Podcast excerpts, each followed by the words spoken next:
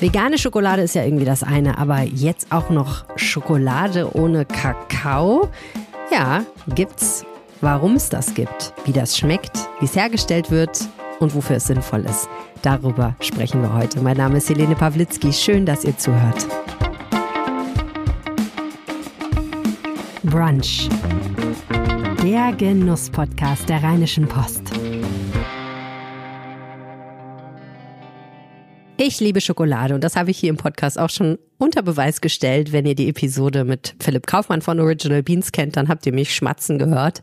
Es war ganz köstlich aber in der Episode ist auch klar geworden, Schokolade ist kein ganz unproblematisches Produkt. Denn ähm, der Kakao, der wird häufig unter durchaus fragwürdigen Bedingungen hergestellt. Das fängt an bei riesigen Kakaoplantagen, die äh, an Stellen sind, wo vielleicht anderes wachsen sollte, die sehr viel Ressourcen verschlingen. Das geht weiter bei fragwürdigen Arbeitsbedingungen äh, und damit, dass diese Plantagen auch letztendlich das Land, auf dem sie stehen, verderben. Und dann kommt natürlich die ganze Produktions- und Transportkette dazu. Es wird wahnsinnig viel CO2 ausgestoßen und so weiter und so fort. Schade, denn ich meine, ein Leben ohne Schokolade, ist das wirklich noch lebenswert? Tja, man stelle sich mein Erstaunen vor, als ich neulich im Supermarkt ein Schokomüsli gesehen habe, das ohne Kakao auskommt. Schokolade ohne Kakao, kann das wirklich gehen? Das musste ich natürlich sofort ausprobieren und meine kleine Tochter war auch dabei. Mama, bist du hier? Köln Crunchy Waffel Hafermüsli mit veganer Schokolade. Was? Mit einer kakaofreien Schokoladenalternative auf Haferbasis. Nehme ich doch mal Hafermilch. Da, möchtest du probieren? Ja. Schmeckt das? Schmeckt das gut? Hm. Ja? Lass mal probieren. Ich möchte auch. Mmh. Mhm. Mhm. Ein weicher, schokoladenartiger Ball. Also man kann hören, das Ganze kam tatsächlich ziemlich gut an bei uns beiden. Wer hat's erfunden? Die Marquards. Maximilian und Sarah Marquardt von Planet A aus München. Herzlich willkommen im Podcast. Dankeschön. Danke dir. Schön, dass wir hier sein können heute. Ja, wir sind ja nicht zusammen in einem Raum leider, sondern ihr sitzt im wunderbaren Süden in München, glaube ich, und ich sitze hier im wunderbaren Düsseldorf. Max, du hast auch deinen Sohn heute zur Verstärkung mitgebracht. Ähm, der ist ist der eigentlich auch schon gerne Schokolade? Der ist ja noch ganz klein. Der kriegt natürlich nur Schokolade, wenn meine Frau nicht da ist. Wir machen das ganz klassisch Good Cop, Bad Cop. Finde ich ne? sehr gut. So wie man's Bei uns genauso, da bin ich aber der Bad Cop. Mein Mann sagt immer, nicht so viel Süßigkeiten. Und ich sage, ach komm, Kakao wird man doch vor seinem Kind noch kochen dürfen oder ein Vanillepudding. Ja, ja. Ähm, und kriegt ihr auch ähm, herkömmliche Schokolade oder nur eure Schokolade? Ja, es ist, es ist tatsächlich so, ähm, wir haben ja jetzt mit Peter Köln in der Rewe ein Müsli ver äh, veröffentlicht. Ne? Das ist quasi so drei so Müsli-Sorten gibt's da jetzt bei der Rewe. Und ich bin jedes Mal, wenn ich zur Rewe laufe und irgendwie was einkaufe, Wocheneinkauf oder so, nehme ich diese Müsli, nehme ich irgendwie ein oder zwei Müslis mit. Ne? Und wir haben jetzt nicht einfach so cool für das eigene Produkt zu kaufen. Und zu Hause äh, hast du einen und, Schrank, wo so ganz viele Müsli-Packungen stehen oder 30. verschenkst du die? Nee, wir haben 30 Müslis gerade da. ähm, ich habe vorher nochmal nachgezählt und äh, dementsprechend ist es gerade so, dass sich gar nicht die Frage stellt, ob er Schokolade oder Chubiva ist. Das muss halt einfach wirklich weg, weil sonst haben wir ein Problem. Also er kriegt Schokomüsli. Er kriegt Chubiva-Müsli. Also er kriegt dieses Müsli von ja. uns mit Joviva und das eigentlich jeden Tag, ne? Und ähm, ja, entwickelt sich prächtig, also kann man schon sagen, ne? Passt schon. Sehr gut. ähm, es ist ja auch was ganz Besonderes, wenn man ein Produkt seinem Kind äh, geben kann, das man selber kreiert hat. Ähm, ihr habt das gemeinsam gemacht. Wie seid ihr auf die Idee gekommen? Sarah, magst du mal anfangen, vielleicht äh, so ein bisschen zu erzählen, wo du herkommst und dann kann, können wir das ein bisschen. Kann ich, kann ich gern machen. Ähm, also vielleicht da ein bisschen Hintergrund, woher wir kamen. Ähm, ist vielleicht ganz interessant zu wissen, woher ich so ein bisschen davor kam. Ich habe mal Lebensmittelchemie studiert hier in München ähm, und fand das Thema Lebensmittel und warum Lebensmittel so schmecken, wie sie schmecken, immer wahnsinnig spannend. Ähm, liegt, glaube ich, ein bisschen bei uns in der Familie. Unsere Eltern ähm, haben immer frisch gekocht und äh, Max und ich, wir waren beide eigentlich immer in der, in der Küche mit dabei und haben dann immer in die Töpfe reingeguckt und mitgekocht. Sprich, unsere Faszination für Lebensmittel war, war da bei mir so stark, dass ich mein Studium danach ausgesucht habe. Hab dann ähm, auch eine Doktorarbeit ähm, gemacht über die Geschmacks- und Aromastoffe in Kaffee. Fand das so faszinierend, wie irgendwie Kaffee doch den ganzen Planet umspannt und jeder liebt das so, ähm, außer natürlich Teetrinker. Ähm, habe aber dann gemerkt, dass so ein bisschen akademische Forschung nicht ganz das meine ist, war am Ende vier Jahre Lebenszeit reingesteckt und das Produkt ist, eine, ist ein Buch, das irgendwie dann nur drei Leute lesen, war ein bisschen frustrierend. Ähm, lange Rede, kurzer Sinn, war dann bei einem Startup irgendwann später in den USA, die machen Kaffee ohne die Kaffeebohne, da die Technologie entwickelt und zum ersten Mal so ein bisschen Startup-Luft geschnuppert und was du bewegen kannst eigentlich, wenn du eine Idee hast, wenn du eine, eine Technologie entwickelst und über Produkt auf die Straße zu bringen, was was du hab, also was du fühlen kannst, was du greifen kannst, was du siehst und diese, diese Befriedigung sozusagen was herzustellen und damit den Menschen den Alltag zu versüßen, ähm, das war so einer der, der Auslöser. Und dann, ähm, es war glaube ich Weihnachten 2020, also dann knapp vor drei Jahren, saßen Max und ich bei einem Glas Rotwein zusammen und vielleicht Max, da kannst du vielleicht eher einsteigen, wie sich das Gespräch bei uns so entsponnen hat. Ich habe ähm, also ich hatte eine andere Firma zuvor. Ne? Ich bin eigentlich Ingenieur vom Back, also ich bin Ingenieur vom Background ähm, und ähm, habe paar andere Sachen gemacht und habe meine letzte Firma tatsächlich ähm, verkauft und habe dann ein bisschen Zeit gehabt und habe dann im Endeffekt ein Buch gelesen, was mich unfassbar beeindruckt hat von einem amerikanischen Biologen, der nennt sich Rob Dunn und der schreibt ein Buch, ähm, Never Out of Season heißt dieses Buch. Äh, und er schreibt darüber, wie das Lebensmittelsystem eigentlich, äh, wie bedroht das ist. Ne? Und er schreibt insbesondere ein Kapitel über Kakao äh, das ist 30 Seiten groß, ne? Und er schreibt echt, dass das ziemlich krank ist, was wir da im Endeffekt an Supply Chains aufgebaut haben, wenn man mal an, dies, an das Risiko denkt. Ne? In den 70er Jahren kamen äh, 60 Prozent des Kakaos aus Südamerika, aus Brasilien und Bahia. Und man hat dann Ende der 70er, Anfang der 80er, hat die, hat eine Arbeiterpartei dort einen Schädling eingeschleppt und dann sind quasi innerhalb von zwei Jahren die kompletten Ernten vernichtet worden. Und seit diesem Jahr eben 81 sind Brasilien und Bahia Nettimporteure von Kakao. Das heißt, man hat sich da nie wieder erholt. Ne? Und deswegen hat man dann in den 80ern ganz viel nach Westafrika transferiert und ist heute eigentlich auf einer Supply Chain, äh, wo 66 Prozent des Kakaos aus Westafrika kommen. Das heißt, man hat eigentlich das, was man in Brasilien damals äh, gel nicht gelernt hat, also wo quasi alles vernichtet wurde, zentralisierte Supply Chain, hat man im Grunde wieder repliziert in Westafrika jetzt. Und er schreibt dann so ein bisschen drüber, ne, dass das, was in Südaf Südamerika damals passiert ist, eigentlich jederzeit in Westafrika wieder passieren kann. Ne? Dass wenn ein Schädling eingeschleppt wird, dann kann es relativ schnell innerhalb von ein, zwei Jahren vorbei sein. Und er schreibt dann, ne, also so eine Welt ohne Schokolade ist durchaus realistisch, dass das passieren kann. Ne? Und er schreibt halt auch dann so ein bisschen weiter, ne, es ist nicht das einzige das Thema Schädlinge, sondern auch das Thema Klimawandel. Wir haben wir haben heute so die, die, den Fakt, dass wenn wir die 1,5 Grad halt äh, überreißen, ne, und es sieht ja leider gerade danach aus, dass das passieren wird, dann, dann werden in diesen beiden Ländern viele Anbauflächen einfach wegfallen. Dann werden wir 50 Prozent der Anbauflächen gegebenenfalls verlieren in der Zukunft und, oder verlagern müssen, ne, weil es einfach zu trocken wird. Äh, und Kakao braucht eben eine gewisse Feuchte. Und was ist das Fazit? Das Fazit ist, wir haben brutales Risiko in der kompletten Supply Chain, wir haben ein brutales Kostenrisiko da drin und die Kakaopreise werden unweigerlich steigen durch den Klimawandel und durch eben diese Schädlinge und die, die Situation dort. Äh, und damals, wo wir gegründet haben, März 21, hat man das noch gar nicht so gesehen. Da haben alle, haben alle uns ausgelacht, haben gesagt, ihr Spinner, ne? was wollt ihr mit was wollt ihr mit der Idee? Äh, Kakao ist doch günstig, ne? Und war schon jetzt in den letzten 20 Jahren hat sich da nichts getan. Ne? Es ist immer schön im, im Plateau irgendwie gewesen, im Preisplateau.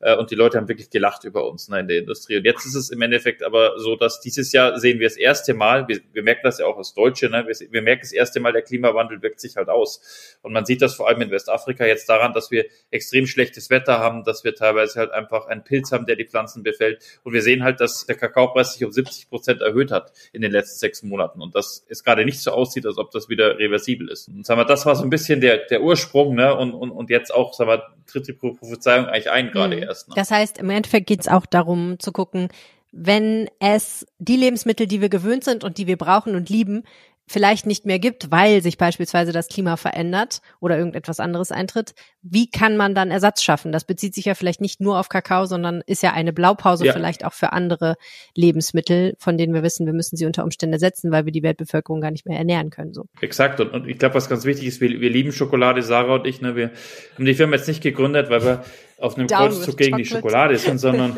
Nee, ganz, ganz sicher nicht. Das ist uns immer ganz wichtig, das zu sagen, weil viele unterstellen uns das dann ganz gerne. Ihr wollt ja die, ihr nehmt mir die Schokolade weg. Das ist wirklich nicht der Fall. Uns geht es eigentlich darum, wirklich so ein bisschen einfach eine zweite Säule aufzubauen ne, mit der Firma und zu sagen, na, wenn es nicht mehr genug gibt oder ähm, ähm wenn es halt Probleme gibt, dann dann können wir da so ein bisschen halt mit Joviva eben ausgleichen. Okay, wie funktioniert Joviva denn jetzt? Was ist das genau und wie stellt ihr das her? Da kann ich vielleicht am ehesten was dazu sagen. Ähm, bin als CTO genau dafür verantwortlich, dass das Ding so lecker nach Schokolade schmeckt.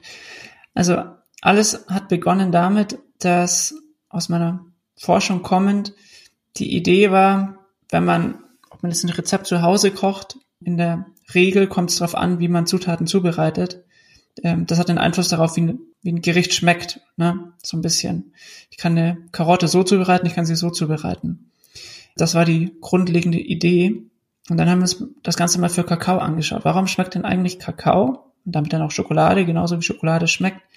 Und fanden raus, dass 80 Prozent des Geschmacks und des Aromas eigentlich aus der Verarbeitung kommen. Aus der Fermentierung aus der Röstung und aus dem Rezept der Schokolade, also aus dem zum Beispiel Milchpulver oder Zucker, dass die Kakaobohne eigentlich nur eine zweit-, dritt-, viertrangige äh, Wichtigkeit spielt für den Geschmack. Und wenn man sagt, man nimmt dieses grundlegende Prinzip und wendet das dann mal auf andere Zutaten an, da haben wir uns dann über 100 Zutaten angeschaut, unter anderem Hafer, Kartoffeln, äh, also alles, was irgendwie regional wächst hier und kamen am Ende bei Sonnenblumenkernen und Hafer raus und haben die dann eben genauso zubereitet wie, wie Kakao, haben das fermentiert und geröstet und dann eine Schokoladenrezeptur daraus hergestellt, mit Zucker, mit Milchpulver. Da war es dann so, dass wir, sag ich mal, einen ganz vielversprechenden ersten Prototypen dann damals gehabt haben, der eben schon diese schokoladigen Noten hatten. Und ich glaube, das war so ein bisschen der, der, der Startschuss, dieses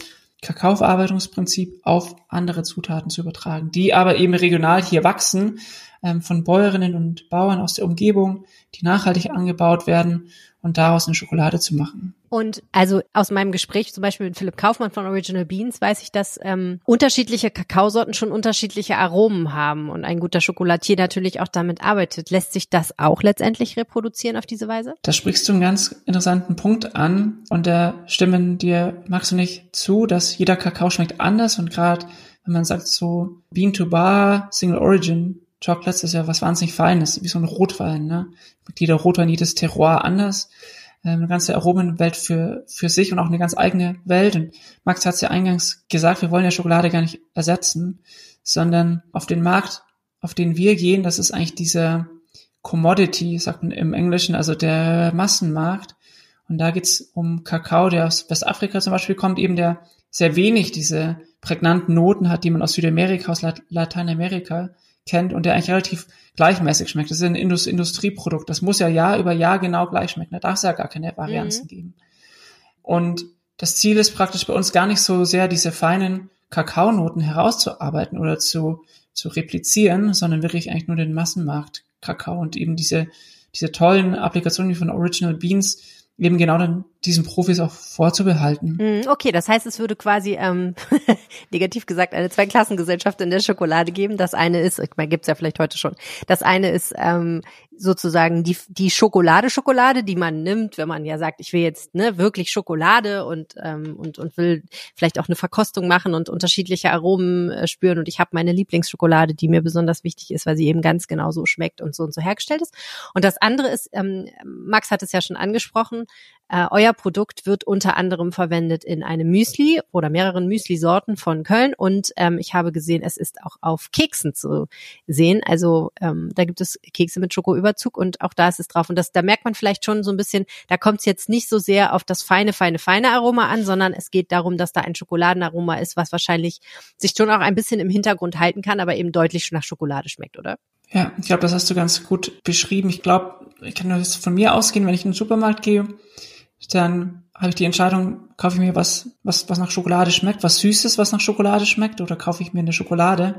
Und gerade der erste Fall, ich möchte was Süßes mit Schokolade, das ist das, wo wir eigentlich ähm, unser Produkt sehen. Ähm, es ist ja ganz oft so, wenn man sich anschaut, was letztendlich in gerade den Produkten drin sind, die als vegane Produkte Produkte mit tierischen Zutaten ersetzen sollen, ne? Also der Klassiker vegane Leberwurst oder sowas.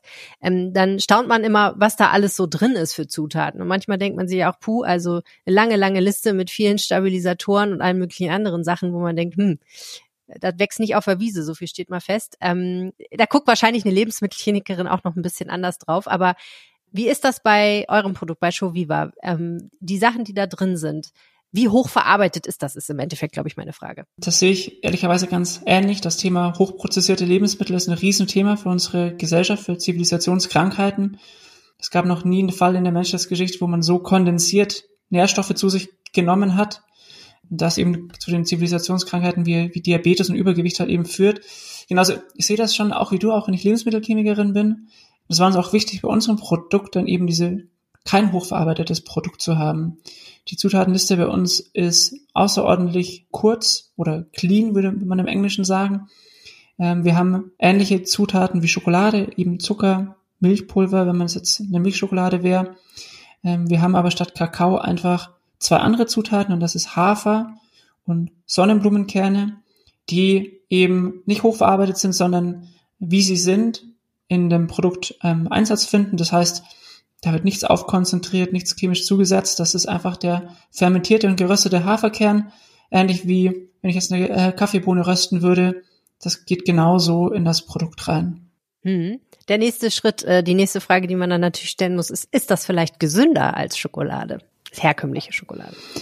Auch eine gute, gute Frage. Ich glaube, ähm, muss Schokolade gesund sein? Wäre so die, die Gegenfrage. ähm, ist am Ende ja doch immer noch so ein bisschen so eine, so eine Sünde, so eine, so eine süße Sünde. Man stelle sich eine Welt ähm, vor, in der ähm. Schokolade gesund für uns wäre.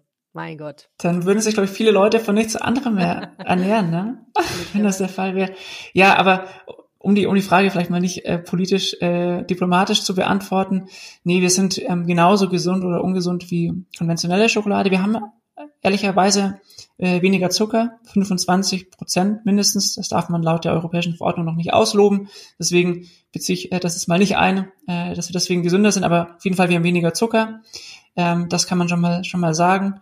Ähm, dafür haben wir ein bisschen mehr gesunde Pflanzenfette aus den Sonnenblumen ähm, kommen. Aber ich glaube, ich würde es nicht sagen, dass man Joviva kaufen sollte, wenn man sich gesund ernähren will. Weil am Ende, ja, es ist eine Süßigkeit. Ist Joviva immer vegan? Also wir haben, sind gestartet und haben gesagt, Joviva ist immer vegan. Das war so am Anfang, wo wir die Firma gegründet haben. Es ist aber so, dass natürlich der Geschmack immer ganz oben steht, ne? Ähm, und äh, es muss halt geil schmecken, sag ich mal immer. Und der einfach gesagt in einem Satz. Äh, und der Konsument, der große Teil der Konsumenten wollen Milchschokolade, tatsächlich keine vegane Schokolade, so dass wir tatsächlich Shuiwa jetzt in zwei Varianten anbieten, vegan und Milch, einfach um dem, dem Massenmarktgeschmack auch ähm, eine, eine Lösung anzubieten. Ne? Auch wenn wir wissen, dass vegan, dass das vielleicht die mit Milch halt nicht den maximalen Effekt bringt, ähm, so ist sie doch im Geschmack natürlich der, der Veganen immer überlegen. Hm. Was meinst du mit der maximale Effekt? Der maximale Nachhaltigkeitseffekt. Okay. Ne? Ich meine, du hast halt in der, in der Milchvariante immer Milchbestandteile drin, das bringt den CO2-Footprint, wenn man ihn jetzt berechnen würde, auf Lehrbuchart und Weise nicht ganz so weit nach unten wie die vegane aber es ist halt einfach äh, noch ein bisschen milchiger. Ne? In dem Keks geht vegan super, aber vor allem so Pralinenanwendungen. Wir haben einige Kunden, die in Richtung Praline halt denken, da geht man dann eher mit einer Milch Chuiva rein, einfach weil der Geschmack so gelernt ist, weil das Vegane da noch nicht so angekommen mhm. ist. Ähm, ich glaube aber in dem, in dem Müsli von Peter Köln und in dem äh, Keks von Grison ist das jetzt absolut genialer Geschmack und da würde man jetzt den Unterschied nicht merken. Da gehen wir natürlich mit der Veganin rein. Also sag mal, im Endeffekt die Antwort ist kurz, wir versuchen immer die Vegane anzubringen, aber haben halt einige Produkte mit Milch auch. Das ist vielleicht auch noch eine Frage für dich, Max. Du hast ja vorhin erwähnt, dass die Kakaopreise zuletzt gestiegen sind und dass deswegen das natürlich auch eine wirtschaftliche Erwägung ist, ein Produkt zu verwenden, was keinen Kakao enthält. Aber prinzipiell ähm, wie teuer ist denn verhältnismäßig die Produktion von Shoviva im Gegensatz zur Schokolade? Ähm, wenn man jetzt alles einrechnet, auch beispielsweise Transportwege und ähnliches? Das ist eine ganz schwierige Frage, die ich dir ehrlich gesagt nicht ganz valide be beantworten kann. Aber im Endeffekt, wie teuer ist Schokolade? Schokolade ist ähm, immer noch zu billig, würde ich jetzt fast behaupten. Ne? Das heißt ja, äh, die Leute verdienen ja kaum was daran, vor allem in den Anbauländern. Ne? Das heißt, äh, der Vergleich hinkt so ein bisschen. Generell kann ich dir sagen, was, was kostet Choviva im Vergleich zu Schokolade? Da kann ich dir eine Antwort geben, wenn du jetzt eine Tonne Choviva mit einer Tonne Schokolade vergleichen würdest, also im industriellen Maßstab, dann wäre Chubiva ungefähr 20 Prozent günstiger. Günstiger bis auf Preisparität. Ne? Also irgendwo in dem Bereich sind wir da je nach Rezept. Ne? Ja, ich frage auch deswegen, weil natürlich, wenn jetzt beispielsweise Köln Müsli überlegt, was tun wir denn rein in unser Schokomüsli? Tun wir Schokolade da rein oder tun wir Choviva da rein?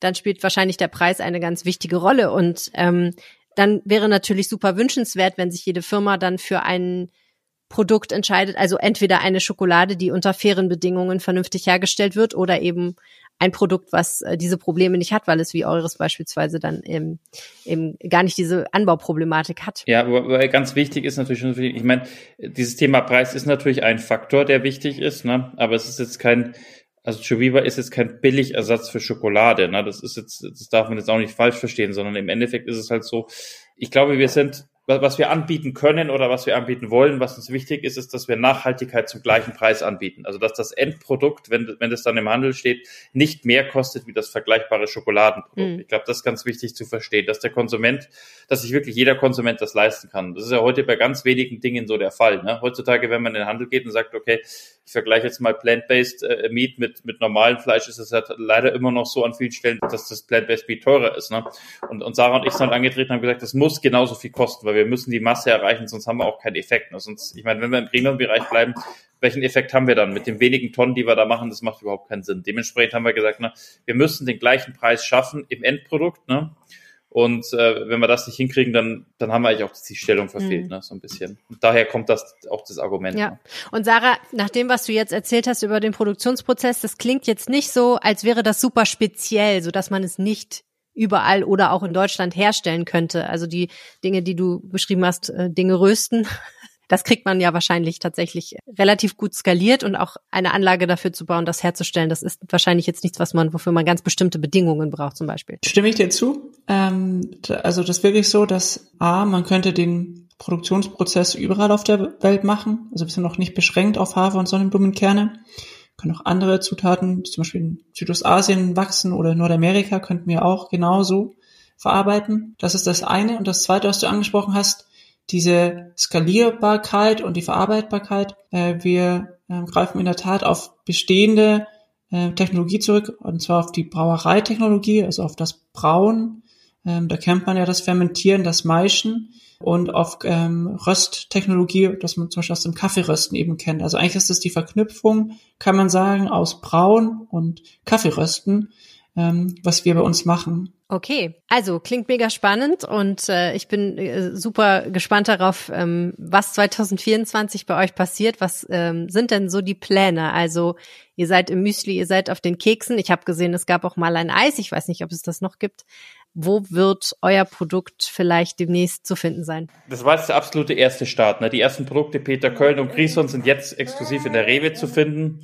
Ähm, Stand Quartal 4 23. Wir werden jetzt im, im Januar werden die natürlich weiter ausgerollt in Richtung äh, Edeka und andere Retailer. Darüber hinaus ist es so, dass wir mit der Firma Lind eine Tafel launchen im Januar. Also das ist für uns auch natürlich ein, ein mega Step, mit so einer bekannten Brand wirklich was rauszubringen.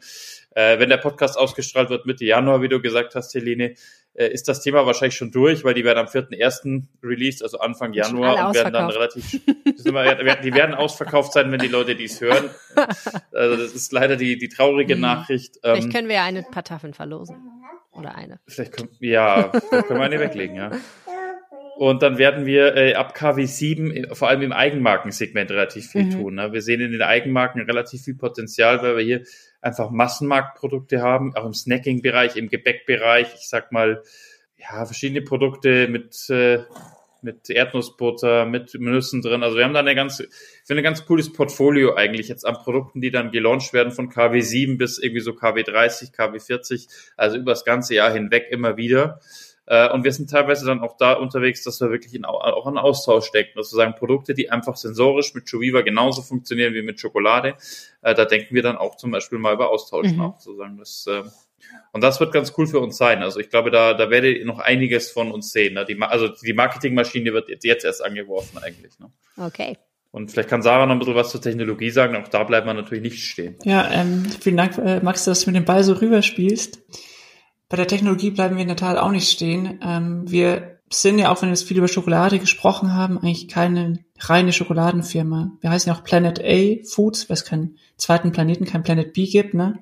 Sprich, ähm, wir sehen uns eigentlich als Zutatenproduzent, äh, und zwar Zutaten im Sinne von Zutaten für die Lebensmittelindustrie, die Herstellung nachhaltiger Zutaten. Wir haben jetzt mit Schokolade angefangen.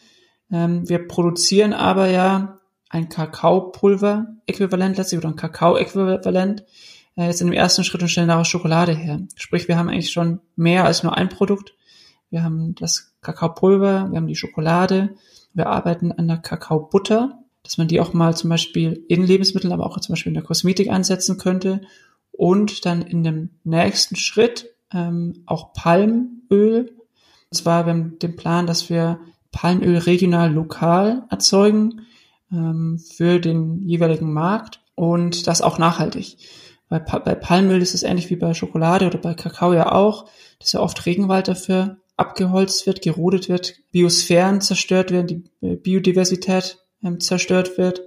Und auch da werden wir in Zukunft eine Alternative anbieten. Okay, dann wünsche ich euch einen super Start ins Jahr 2024. Ganz herzlichen Dank, Sarah Marquardt und Maximilian Marquardt. Vielen Dank dir, Helene. Danke, Helene. Super. Und euch danke ich wie immer fürs Zuhören. Wenn ihr uns was sagen möchtet, tut das gerne an brunch.rheinische-post.de oder per WhatsApp an 0160 80 80 844. Ich freue mich auf euch. Mein Name ist Helene Pawlitzki. Genießt die Zeit. Mehr Genuss gibt's hier im Feed. Hört euch jetzt die anderen Episoden von Rheinische Post Brunch an.